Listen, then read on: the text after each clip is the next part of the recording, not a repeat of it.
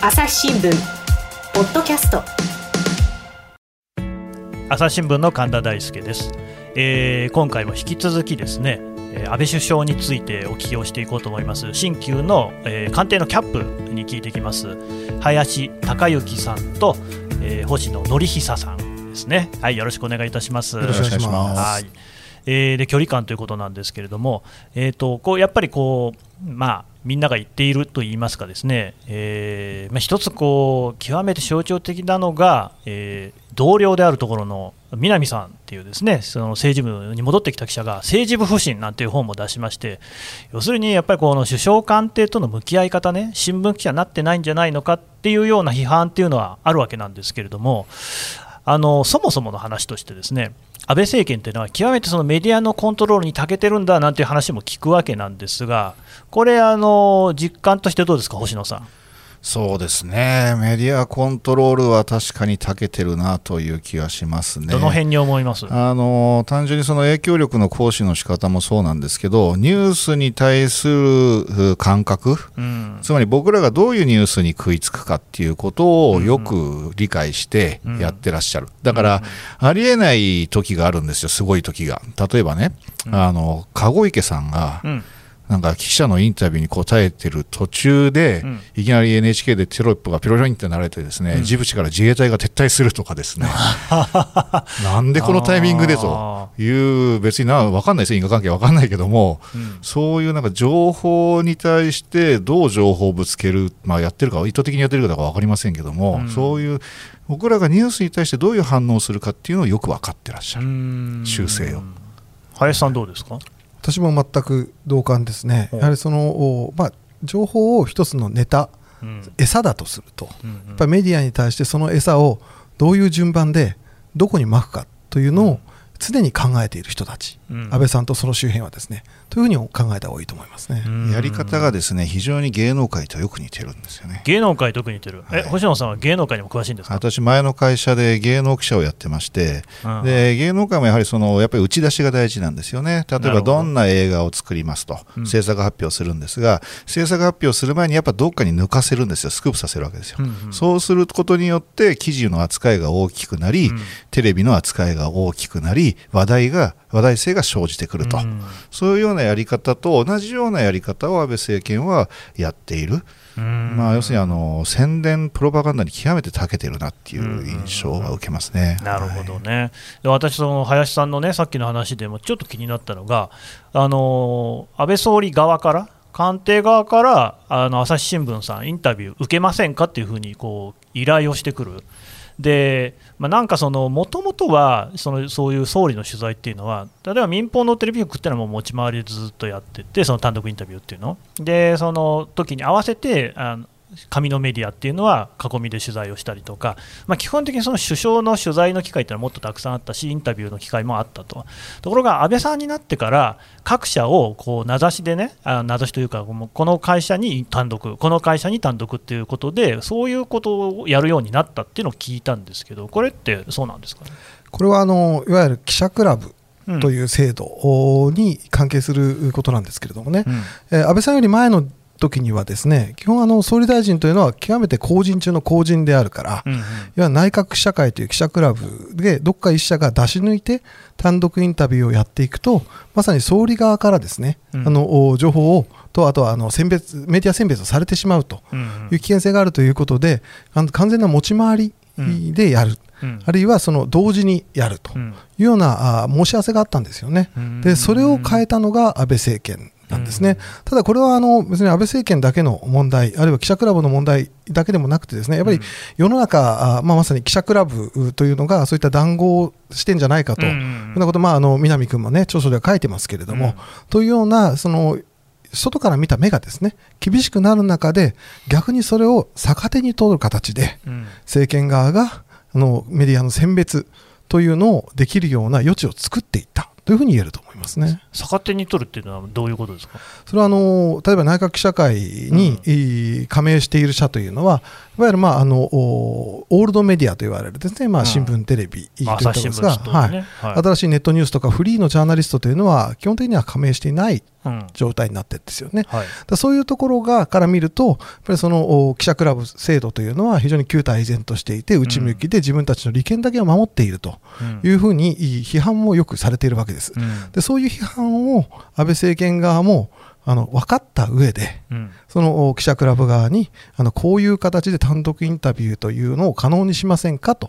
いうふうに投げかけてくるという、うんうん、非常にあのですメディア戦略、メディアとの関係、メディアとの距離感という意味では、あのなかなか手強い相手だったと思います。ただ一応補足しておくと、林さんというか朝日新聞はその時首相側の意向を断ってるんですよね、1回ね。で、自分たちの取材したい時にもう1回申し込んでるっていうことなんで、まあ、一応そこはコントロールに対しては一線引いてるってことでいいですかね。そうですね、やはりそのここは難しいところなんですけどね、うん、それは安倍総理大臣ね、久しぶりに、ね、カムバックした総理大臣のインタビュー、それはしたくないかといったらしたいですよ。そそうですしたいですけれども、ただし、それは我々読者からにあの提供する情報なわけでうん、で、それを考えると、今このタイミングで、であのなんか手を握ったような形になって、インタビューをしてしまうのは、やはりあの朝日新聞にとって、プラスかマイナスかというのも考えました。うん、でただ、まあ一方でですねそのその時断ったけれども必ずインタビューしたいねということはもちろんあの先方には伝えていました。これそうなんですよね、難しいところで、私、今、国際報道長いので、外国の要人とかの取材することがあったんですけども、基本的にやっぱり向こうにとって得があるから取材をしてくれるさせてくれるんですよね。でそこら辺の意図っていうのを読み間違えると我々単なる宣伝機関になってしまうんでそこはこうねそれこそ厳しい質問をぶつけたりとかそうやってタイミングを見計らってねここは今は違いますっていうようなことで線を引いていくわけなんですがまあでもみんながそれをやってるわけじゃなさそうでその南さんの方に書いてあったのが結構その首相のですね単独インタビューを受けた回数っていうのがメディアによって露骨に違う。夕刊富士含む産経が30回ぐらいでであと NHK は20回ぐらいで読売が意外と少なくて7回、朝日新聞は3回。だ そうなんですけれども、どう思います、林さん。これはですねあのもちろんあの安倍、えー、総理と首相とその周辺の戦略、うん、考え方というのはもちろん非常に大き大きいと思うんですが、それだけじゃなくて、ですねやはりあの我々、インタビューを実施するメディア側もですね、やっぱりそのじゃあ安倍さんに今聞く意味があるのかというのも含めて、そもそもエントリーしてないという社もあるんじゃないかなというふうに思います。なので、この数そのものが、うん、あのイコール安倍政権の狙い通りのあのメディア戦略になったかというと、必ずしもそうじゃないと思ってます。ね、確かにね、朝日新聞が30回の方が怖いかもしれませんね。それびっくりですよね。はい。星野さんはね、はい、あの安倍さんの単独インタビューというのは、じゃあやってない？やってないですね、もう私のこの半年は全くそういうあれはありません、うん、はい、こちらから申し込むこともなかったですしね。で星野さんのね、あのまあ、官邸キャップとして、それこそですねインタビューインタビューじゃないですね、質問をするっていう機会があるわけなんですけれども、はい、この間もしてましたよね。で、それでよくこう言われる批判っていうのが、あれ、台本読んでるだけじゃないのかと、え？えー、もうそういうそのこう安倍さんもこう答えっていうのは決まりきったことを言ってるし、記者も決まりきったことしか質問してないじゃないかと、でさらにその前提となっている、その批判と前提となっているのが、質問っていうのをね、あらかじめその官邸サイドっていうのが記者に聞いていて、でそれをこう安倍さんにもうこういう質問が来ましたんで、こういうお答えをしてくださいって準備をしていると、これはまさに台本そのものですよ。これは星野さん、実態どうなってるんですか？いわゆるもんどりってやつだと思いますけども、うん、あの質問にも2種類あって、ですねまず幹事社質問っていうのがあります。であと一般質問っていうのがあって、うん、幹事社質問は、まあ、最初、幹事社が2社、えー、代表で、えー、内閣記者会、要するに官邸記者クラブの総意の質問を、まあ、するということなので、事前に質問の取りまとめという作業があります。あそうなんです、ね、はい、各社からこれだけは絶対聞いてくれというのを、それはそのマスコミの中で、ね、はい、最大公約数の質問ですね。うん、でそれをまあまず押さえておくっていうところで、まあ、それはあの取りまとめてる以上は伝わってます、うん、これはまあ歴代、今の安倍政権にかかわらず、歴代政権ずっとやってることです、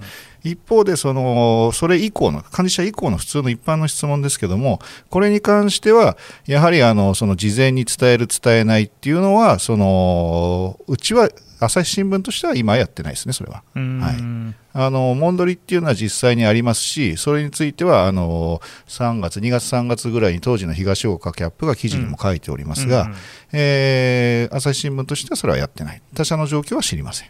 東横さんはね、なんかその電話かかってきて、いや、やんないって言って、断ったって言ってね、書いてましたよね。はい。星野さんのところにも電話かかってくるんですか？はい、かかってきて、まあ、断るというか、もう朝日さんは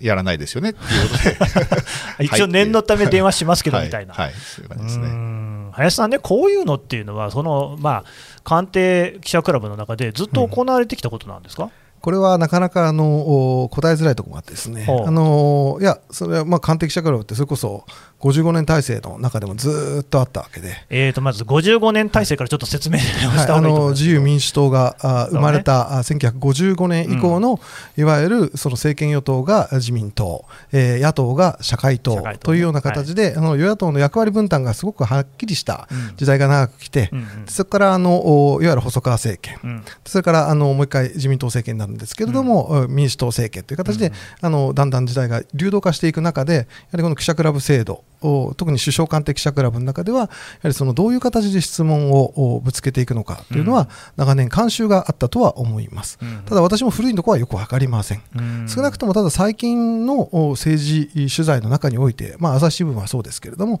あのおこういった質問をですね事前にそのお先方に渡してうん。でそれを答えてもらった。そこで終わりとうん。いうような形にはしないでやはり記者会見というのはきちんとお権力者に対して我々の考えている。一番聞きたいことを聞く。でそれは事前に必ずしも先方に通告する必要はないというう考え方でやってる。これむしろこういうやってるう社の方が多いというふうに私は信じています。はいあー信じてるね、うん、いや、質問も場合によると思うんですよ、だから例えば細かいデータとか知りたい場合には、絶対事前に言っとかないとそんな分かんないじゃないですか。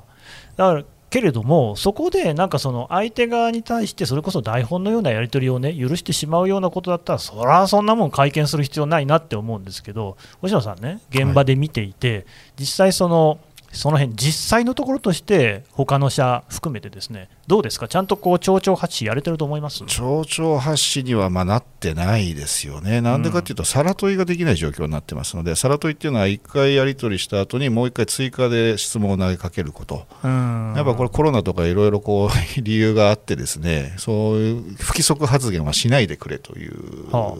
要請があって、ですねなかなかそれがしづらい状況にあるっていうのもありますねう。ん。不規則発言って何ですかえー要するにその刺されてないのに喋るなと、質問するなと、あそういうことですね。ー。うん。だからまあそのこのさっきの質問なんですけどちょっともっと詳しく教えてくれっていうようなことがなかなかアドリブでやれない。そうです、そうですね。うん。でもコロナだからってねあんま関係ないそうなんです、関係ないんですよ。人数も今減らされてるし、時間も制限されてるしで、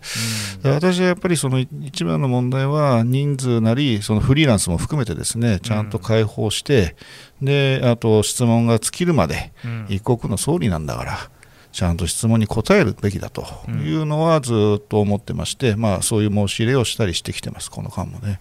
ただ、なかなかやっぱりコロナを理由にそれが認められない状況が続いているっていう。これね、星野さんね、これ聞いてる人も、記者クラブなんてで、どうせそれこそ談合組織だろうと、でそうやってあの官邸と癒着してね、こうなんかうまい具合やってんじゃないのかっていう疑問を持たれてると思うんですが、どうですか？うんなかなかそう思われてしまうのは非常に残念なことだなというふうにやっぱり思います。まあ、当然、我々の方もですねそれはそう思われないような努力をしていかなきゃいけないし、うんまあ、やっぱりそういうふうに思われないためにもやっぱりみんなに解放するっていうことがある種大事なのかなと思います。でそれを解放してそこで行われているやり取りを見ていただいて視聴者なり読者なりにそれで判断していただければ一番いいのかあななるほどね、と思いますね。この記者はいい質問してんなとか、それは別にどの社に関係ないですもんね。うん。林さん、どうですか？いやあの星野キャップの言う通りですね、うん。やはりそのもっと開かれたうんあの記者会見。うん。うんで自由な記者会見。うんっていうのをその権力の側もですね我々はすでにお願いをしているわけです、うん。それはあのこういうふうにしろって要請しているわけですよね、うん。でそれに応じないという今のかたくなな態度ではなくて、うん。やはりもっと自由で開かれた記者会見というのをちゃんと向き合ってもらいたいなと思います、その一番大事なのは、今、星野君が言ったさら問いですよね、やはり本当にニュースが出てくるのというのは、1問目の質問に対して、こう権力者が答えたのに対し、もう一回、じゃあその真意は何なんだという、うん2問目、3問目こそに、やっぱりその権力者の本音というのは出てくるので、なので、そういう記者会見になってほしいと思いますし、我々はそういう記者会見を求めていきたいと思ってます。でもね、それもどどうなんですか、そのマスコミ側でこういう会見するんだっていうふうにしてできないんですかね？これなかなかあの総理大臣には限られた時間がありますと言って何度か切られたりしてるんですけどね。そういう形でやはりその権力と向き合うというのはなかなか難しいところがあってですね。いやそもそもあれ司会を官邸側の人がやってるのおかしくないですか？これは全く同感ですねあれ主催は実は内閣記者会なんですよ。で、それを、あの、進行権をですね、あの、官邸側にちょっと与えてる形になっちゃってるんですよね。で、本来だったら、私全く神田さんと同感で、やはり、あの、我々の代表の幹事社がですね、進行まで引き受けたいというふうには思っていますね。いや林さんのおっしゃる通りだと思いますけど、これ、いつからそうなってるんですかね、ただ、あの官邸の会見に限らず、各県庁とかも向こうの仕切りですよね。いやでも多分それはね、うん、個別違うんじゃないか。な、うん、いやそのそうなんですよ。記者クラブって首相官邸だけにあるものじゃなくて、主だった、ね、あの県庁であるとか市役所であるとか、まあ、いろんなその、それこそ企業とかでも持ってるところありますし、私はあの名古屋にいた時には、JR 東海の中の東海交通研究会っていうところの記者クラブにいましたけど、いっぱいあるんですよね。で記者クラブってあのいたからといって別にそこであの対象の人と例えば政治家、役所の人、企業の人と別に密着できるわけでもなんでもなくて、大体いるのって広報部とか広報課の人で、別にそういう人たちと仲良くなっても、その広報として持ってる情報しか分かんないから、まあ、そこまで大きな意味はない。であともう一つ、県庁なんかの記者クラブに関して言うと、そこにまあ、一定の大きさの、ね、会見場とか会見室みたいのがあって、そこで例えば立候補する人がこう表明したり、市民団体の人がこういうことをやりますって言いに来たりとか、あとはその資料をですね各社に一斉にそこでこうばらまくことができるんで、まあ、あの事務的に簡便なんですよね。なんていう、そういう、まあ、その機能、システムとしての意味合いがある、うん、まあ、その記者クラブっていうのは、多分あった方が市民にもこう資するし、そういう何かマスコミにね一斉に訴えたいっていう時に、全部の会社に電話したり、メールしたりするよりも楽なんで、いいと思うんですけれども、他方、まあ、なんかそれがね、その他のそのそれこそフリーの人たちの締め出しみたいなことになっちゃうと、これはおかしな話なんですが、ちょっとすみません、整理してくださいね。そうすると、そのフリーの人たちが入れないっていうのは、別に記者クラブ側で締め出してるわけじゃないんですか？これは記者クラブの中で、うん、えー、それはあの記者クラブでの幹事社を中心とした話し合いはもちろん行われています、うん、嫌だとかいう社もあるんじゃないですか？それはね、その社によっての考え方なんですよね。うん、朝日新聞は基本的にそのフリーの人たちが入ってくることに関して、ノーとは言っていません。まあ、朝日だけじゃなくて、そういう社も結構あるあります、あるにはあるけど、まあ、手ですね。記者クラブはやっぱり全員がこう一致しないと、そういう判断にはなれないということですか？そうですね、あのー、幹事社がすべて決定するという、いわゆる独裁的な組織ではないので、うん、やはりあの友好親睦団体という 名目があるので、やはりあの、緩やかではあるけれども、あの前者が確認をすると。いうことが基本となってますね。そこら辺がね、もやもやするところなんですよね、だから朝日一社でこうすべきだとか言っても、そういうふうにはならないってことなんですかね。そうですね、そこはあの我々も限界を感じるところですね。朝日新聞ポッドキャスト我が家の朝は質問から始まる。ガリレオ・ガリレイが観測した惑星は？どこだろう？身の回りのことや広い世界のことまでいろんな質問が毎朝君のもとへ。土星だって。毎朝のワクワクが未来を開く。朝日新聞。もう一つちょっと聞いていいですか？あの飯。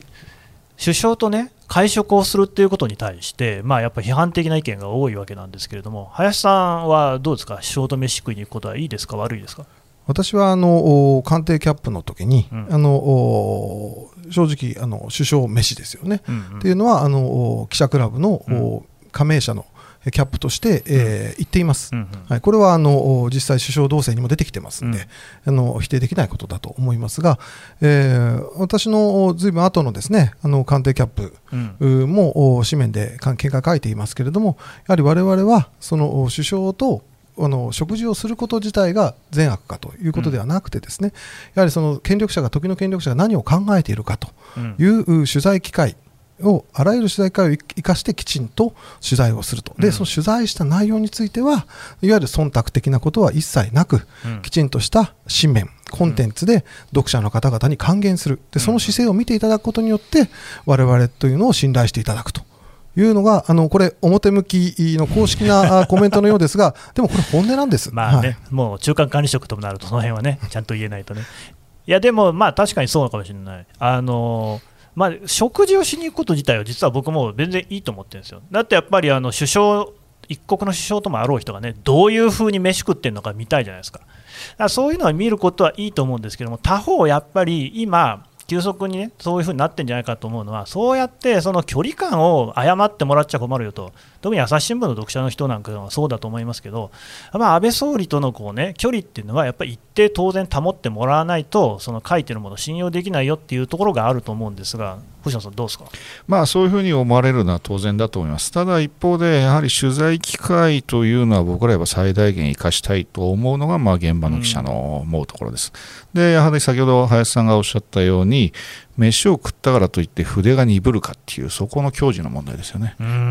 ー、そこだけはやはり、えー、持っていきたいなと思いますしそこを見ていただければなと思うところです。本当そこなんですよねだ結局、そうやって一緒に飯食いに行ってても、めちゃくちゃ厳しい記事書いてれば、そういう疑いを持たれる、ね、余地もないわけですからね、でまあ、そこら辺に関しては、朝日新聞は、まあ、厳しい記事は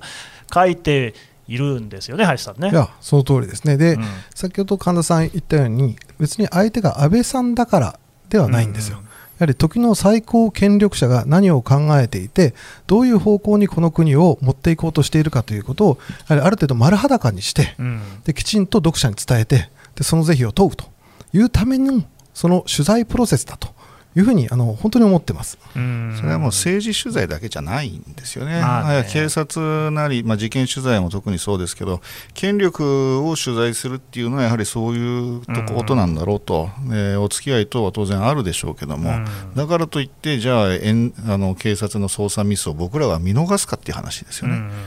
見逃さないですよね、私と神田さん、一緒に愛知県警やりましたけども、ね、散々結構厳しいこと書いてたと思いますけど、ね。えー、愛知県警の不祥事をいっぱい書いてある、書きましたね、だから、あの時に我々じゃあ、現場のおまりさんと仲良くしてましたよね、してましたね、あんまり詳しいこと言わなくていいですよ、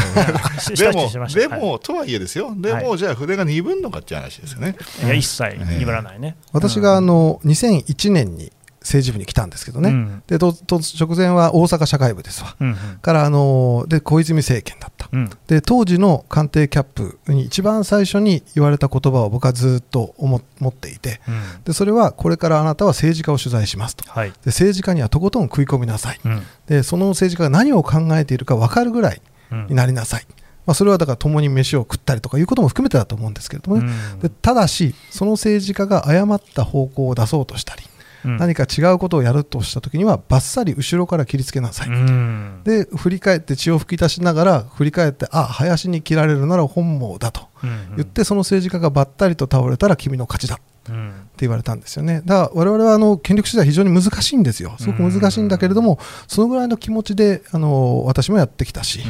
後輩にもぜひそういうふうにやってほしいなと思ってますね。まあね、結局多分そこがちゃんとできてないって思われちゃってるっていうのがね一番大きいんでしょうけどね。でもまあ思ったのは今話してて思ったのはかといってじゃあその今そうやって安倍首相がねじゃああの各社のキャップと会食しますなんてことになった時って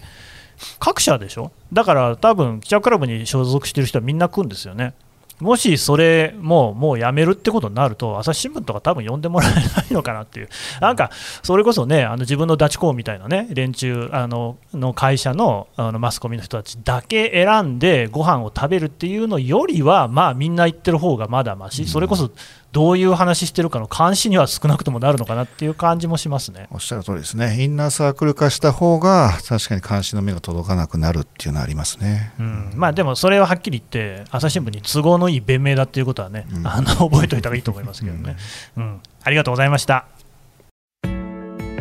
この番組へのご意見、ご感想をメールで募集しています。ポッドキャストアット朝日ドットコム。pod